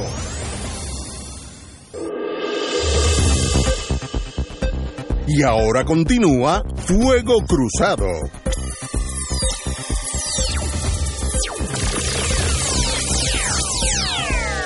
Back in the US of A. Oye, como ya nos acercamos al final del programa y siempre tocamos eh, al final los temas sobre historia, hay que recordar que hoy es 30 de octubre, es el aniversario de eh, el levantamiento armado de un grupo de militantes del Partido Nacionalista de Puerto Rico a través de todo el país que se conoce como la Revolución, la Insurrección Nacionalista de 1950 comenzó la madrugada de ese 30 de octubre en el pueblo del interior de la isla, donde el evento principal fue la toma en el pueblo de Jayuya de eh, el cuartel de la policía y la proclamación de la segunda República de Puerto Rico. La primera fue eh, la de Lares en 1868.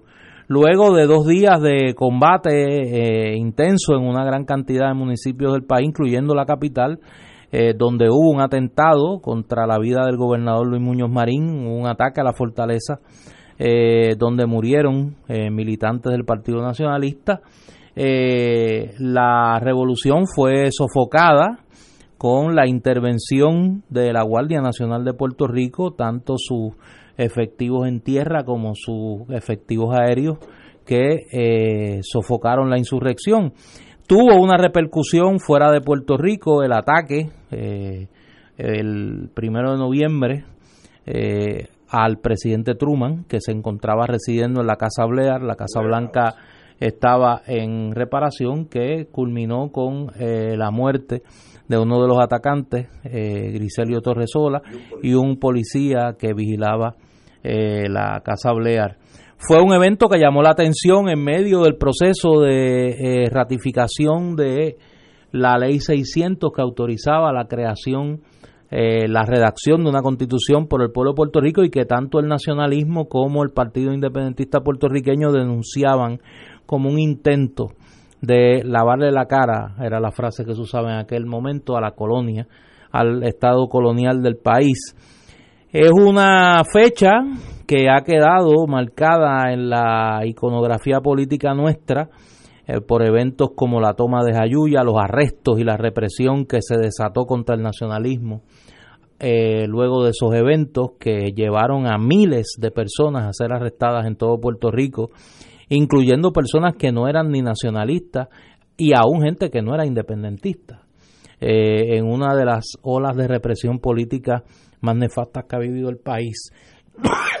es una página de heroísmo por parte de los miembros del Partido Nacionalista y es una página eh, muy eh, bochornosa de las autoridades en Puerto Rico por la represión que se desató en aquel momento. Uno de los eventos importantes de, ese, de esos días fue el arresto en el viejo San Juan de don Pedro Albizu Campos. Fue arrestado en su residencia, que también era el local del Partido Nacionalista.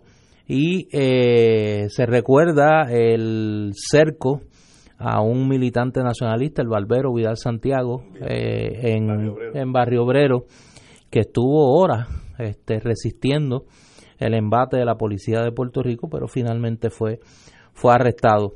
Hay una película documental, 1950, extraordinaria, sobre esos eventos que recoge testimonios de sobrevivientes de, de la fecha, particularmente eh, don Heriberto Marín eh, y eh, uno de los hermanos Díaz de Arecibo, que falleció recientemente hace poco.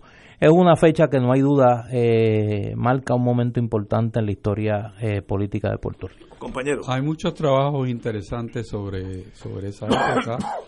Eh, está de Miñisejo, está de Sí. la esposa de Juanma, que, capturan, capturan muy bien esa época. La mordaza. y, y- y tienen un cierto balance en la manera que presentan la, la información. La mordaza nos acompañó por muchos años, Sí, eh, incluso a- hasta ya casi llegando a los 60. O sea que es una época agridulce para este país, eh, una época en que había que utilizar algún tipo de, de fuerza para mantener eh, la estabilidad del Estado, pero eh, a veces se nos va la mano. Mi recuerdo de esa época, yo era pequeño, eh, pues todavía está con pinceladas de, del ataque a la fortaleza, las transmisiones de radio, de WKQ que están, sí. están para los que la quieran escuchar, están en YouTube.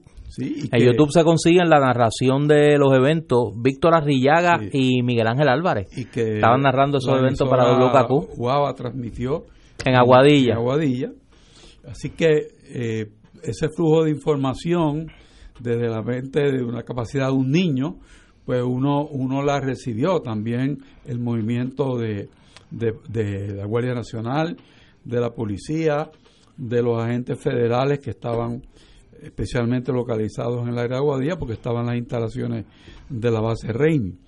Así que esa población cercana a esos eventos, pues, tiene su, su huella eh, de recuerdo. Su pueblo fue, don Héctor, fue sede de la reunión de la Junta de Directores del Partido Independentista puertorriqueño que aprobó un documento que, que, que es famoso en la historia de esa colectividad, que es la Declaración de Aguadilla. Correcto. Se conoce así, donde se solidarizan con los eventos de 1950, pero a la vez guardan distancia en cuanto a la metodología de lucha y, y esa decisión táctica del PIB tuvo mucho que ver, a mi modo de ver, ya esta es mi interpretación como historiador, en el éxito electoral que tuvo esa colectividad dos años más tarde, cuando se convierte en 1952 en el, en el principal partido de oposición y recoge mucho del descontento que había en el país en aquel momento por lo que ocurrió Claro. en, en, en términos de represión política eh, luego de los eventos del 50, pero a la vez fue también uno de los perjudicados porque mucho de su liderato fue arrestado, Claro. fue, fue encarcelado por el mero hecho de ser independentista. ¿no? Y, y en cosas curiosas, cuando yo empecé en la profesión legal, que atendía a to- todas las personas que, que necesitaran servicios legales, eh, cuando uno iba a solicitar una licencia de portar armas, si la persona era del PIB, pues se la denegaban de plano. O sea que había que ir al tribunal No y probar eh, la idoneidad no de la persona. O sea que... Digo que no era pipiolo, no, que no era una no, persona que no peligrosa. era peligrosa. Sí, sí, pero si, si eres independentista ya tenía una... No, ya tenía un Dos problema. strikes en contra. Un problema. Ay, Dios.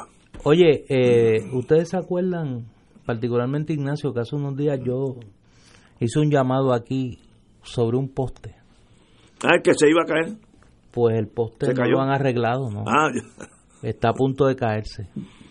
No Eh, se ha eh, caído todavía. que calle a ver si alguien nos oye. A la Autoridad de Energía Eléctrica hay un poste en Caguas, en estancias de Bairó, a la calle Antulios número 12, que está a punto de caerse y va a causar una tragedia allí si no lo arreglan. El número de querella es WR 5179054, repito. Número de querella WR 5179054, esto es en Estancias de Bairoa, calle Antulios número 12 como dije aquella vez, antes de que algún imprudente me, me pregunte, no es frente a la casa de Doña Evelyn, ni cerca de la casa de Doña Evelyn. Es una comunidad que me ha pedido que los ayude porque tienen el temor más que justificado Que de que ese poste de cemento se caiga y, pueda ser el que esté abajo. eh, el causante El que esté abajo de muere. una tragedia. Así que a la Autoridad de Energía Eléctrica, a las buenas amigas y amigos allí, que nos ayuden con esa con esa petición es como decía Guapa Radio una voz que pide ayuda Pues señores, tenemos que irnos. Mañana será jueves. Estaremos aquí Oigan, a las don- antes que 17. se vaya, y hoy es el juego final. Hoy es el séptimo juego de la serie Washington final. contra Houston. Washington contra Houston. En Houston eh, gana Washington.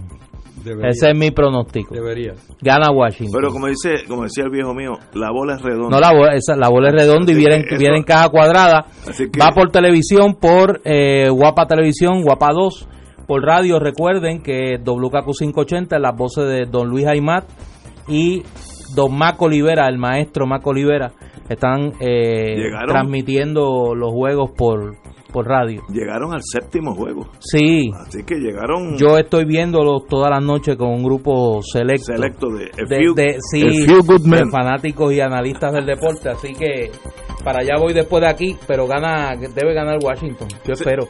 Oye, antes que te vaya, así sereno, Ajá. te relax. Hoy es miércoles, mañana es jueves. Mañana es jueves. Este, ¿Qué tiene que ver eso los jueves conmigo? son, Nada. no, los jueves son, dirá mi mamá, dulce. Los jueves son dulces. Usualmente, ¿Qué consejo tú? No, en, en, en- Que- en en- tiempos normales. En una versión corta de Ignacio te orienta, así este, en, la víspera. En tiempos normales, los jueves Sí. se reúne el gran jurado. Los pero jueves. no veo gran cosa. Sí. No, yo veo Sí. un, un día más, así que ¿Tú suave, crees que puede ser un día común y corriente? Mantengan siempre. Si, el si tú estuvieses cerca de ese anillo, Teléfono en la de, de- En la del anillo ese, mira, recursos naturales, eh, superintendencia del Capitolio, Educación. educación y ramas anexas. Chacho, educación está. ¿Qué, ¿Cuál sería tu actitud el existencial? teléfono en la nevera, bien grande, Sí. con un Magic Marker para que lo Que vea no todo el mundo. borre. Sí.